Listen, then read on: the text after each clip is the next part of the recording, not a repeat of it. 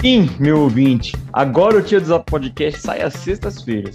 Fica ligado para não perder nenhum episódio, hein? Eu sou o Johnny Negreiro. Eu sou o Derek Toda. Se você está nos ouvindo pelo YouTube, dá um like, se inscreve no canal e ative o sininho. Se você estiver no Spotify, pô, segue aí o Tia do Zap para você não perder nenhum episódio. Mas bora parar de enrolar e solta a vinheta, editor. Meu filho, meu filho, olha o que chegou no WhatsApp da tia. Como a Vânia, que é sua mulher, como o Damião, como a Andréia, como a Dona Maria. Vamos fuzilar a petralhada aqui do Acre, hein? Eita, que que é isso?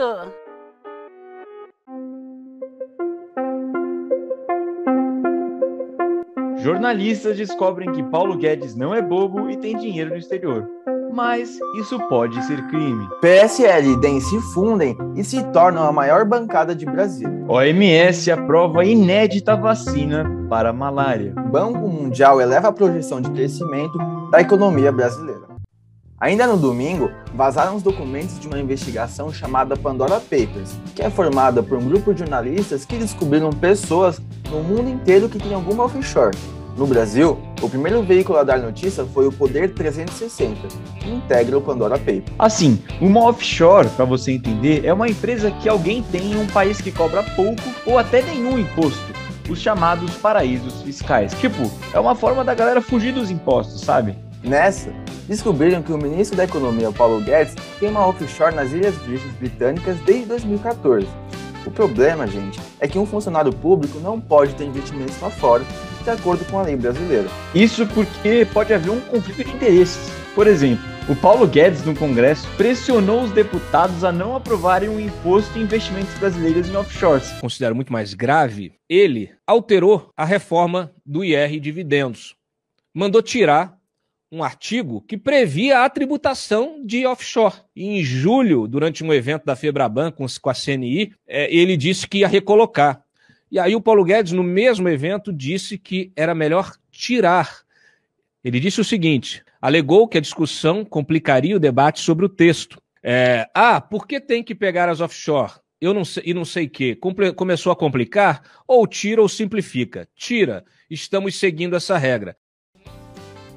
Você entendeu a treta? Ele defendeu uma medida que favorecia ele diretamente. Fora que essa alta do dólar que a gente está tendo, né, pela qual o Guedes é um dos principais responsáveis, obviamente, aumentou a grana que ele tem nessa offshore.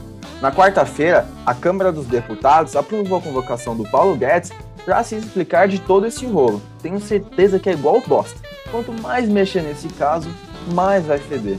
Não dá pra gente incriminar o Guedes, mas olha, tem coisa estranha aí. Outro personagem desse escândalo é o presidente do Banco Central, Roberto Campos Neto. Teoricamente, o Banco Central é um dos órgãos mais importantes para ditar os rumos da economia brasileira. Agora, imagine você. Você tem um investimento gigante e consegue, através de suas ações, influenciar essa aplicação. Você faria de tudo para ganhar o máximo que conseguisse, certo?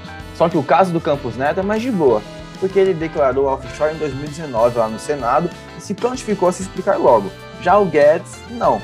Ele só soltou uma notinha de imprensa Michuruca e não declarou ao Senado, como fez o presidente do Banco Central. Pois é, o importante aqui é verificar se durante o tempo de mandato dele enquanto presidente do Banco Central, ele movimentou essa conta ou tomou alguma atitude que beneficiou ele mesmo. Os partidos PSL e DEM se fundiram em um partido só, que agora se chama União Brasil. Agora, esse partido virou o maior dentro da Câmara dos Deputados, que são 81 parlamentares. É, os políticos já estão se movimentando, né, para as eleições do ano que vem. PSL e DEM foram inteligentes pensando nesse objetivo. A OMS, Organização Mundial da Saúde, aprovou a primeira vacina na história contra a malária. Para você ter uma ideia, ela mata cerca de 500 mil pessoas por ano, e isso no mundo inteiro, claro. Detalha o jornal Folha de São Paulo. A nova vacina, feita pelo laboratório GlaxoSmithKline, estimula o sistema imune das crianças a barrar o Plasmodium falciparum, o mais mortal dos cinco patógenos da malária e o predominante na África. A vacina em questão não é apenas a primeira contra a malária, é também a primeira desenvolvida para doenças parasitárias em geral.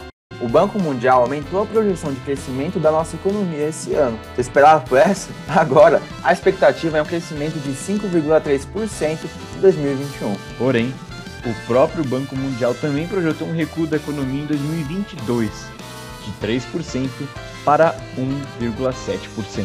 Eu quero saber da inflação, Johnny. Tá difícil pra caramba fazer um churras, pô. Meu Deus, quanta coisa no WhatsApp. Eu não aguento mais essa política. Chegamos nos dois minutos finais e o nosso te... que você sabe, claro, a política é proibido. E a gente vai falar da queda do Facebook. Pô, Derek, como é que foi para você na terça-feira, quando tudo caiu? Assim, cara. Teve a queda do Facebook, do Instagram e do WhatsApp. O Facebook não influenciou para mim, porque para mim já tá na época do Orkut, sabe? Tipo, aquela época que você fala, ah, ninguém usa mais Orkut. O Facebook também tá assim, então é página virada. Agora o Instagram e o WhatsApp deu um sentimento de, nossa, vazio. E pra você, Johnny, como foi? Ah, mas pera aí, eu quero saber, você, você tava esperando a mensagem da Crush enquanto o WhatsApp caiu? Nada, nada. O WhatsApp tá tão parado que nem, nem reparei que tinha caído, pô. É, não, pra mim foi meio óbvio que foi ruim pra todo mundo, né? Porque lá, a gente acaba usando muito o WhatsApp pra trabalhar e foi meio complicado nesse sentido. Mas você acha que foi ataque hacker? Porque é óbvio que o, o Facebook negou, né? Que foi só uma falha deles e tudo mais. Mas você acha que foi algum ataque hacker? Bom, Johnny, aí a gente vai entrar em conspiração, cara. Não dá pra pensar nesse caso. Mas de uma coisa eu sei, que o que desvalorizou nas ações, hum, o Mark teve um prejuízo grande. É, eu vi que ele caiu na lista né, dos mais ricos do mundo. Ele perdeu 6 bilhões em um dia. É surreal. Que pena, lamentamos por ele. Bom, mas meu caro ouvinte, você sabe aquela mensagem final: não use o tia do Zap para formar a sua opinião, porque aqui a gente tem sempre uma posição antagônica a todo e qualquer político. Então, pô, você quer formar uma opinião sobre os assuntos que a gente trouxe aqui? Dá uma lida, estuda, sabe? E vale ressaltar também que as opiniões que a gente dá aqui não são necessariamente a opinião pessoal que nós temos. O jornalista tem que ser antagônico e não pode ser simplesmente a opinião dele, não necessariamente. Tia do Zap Podcast. A diferença é que aqui não tem fake news. Até semana que vem, Derek. Até, Johnny. Valeu.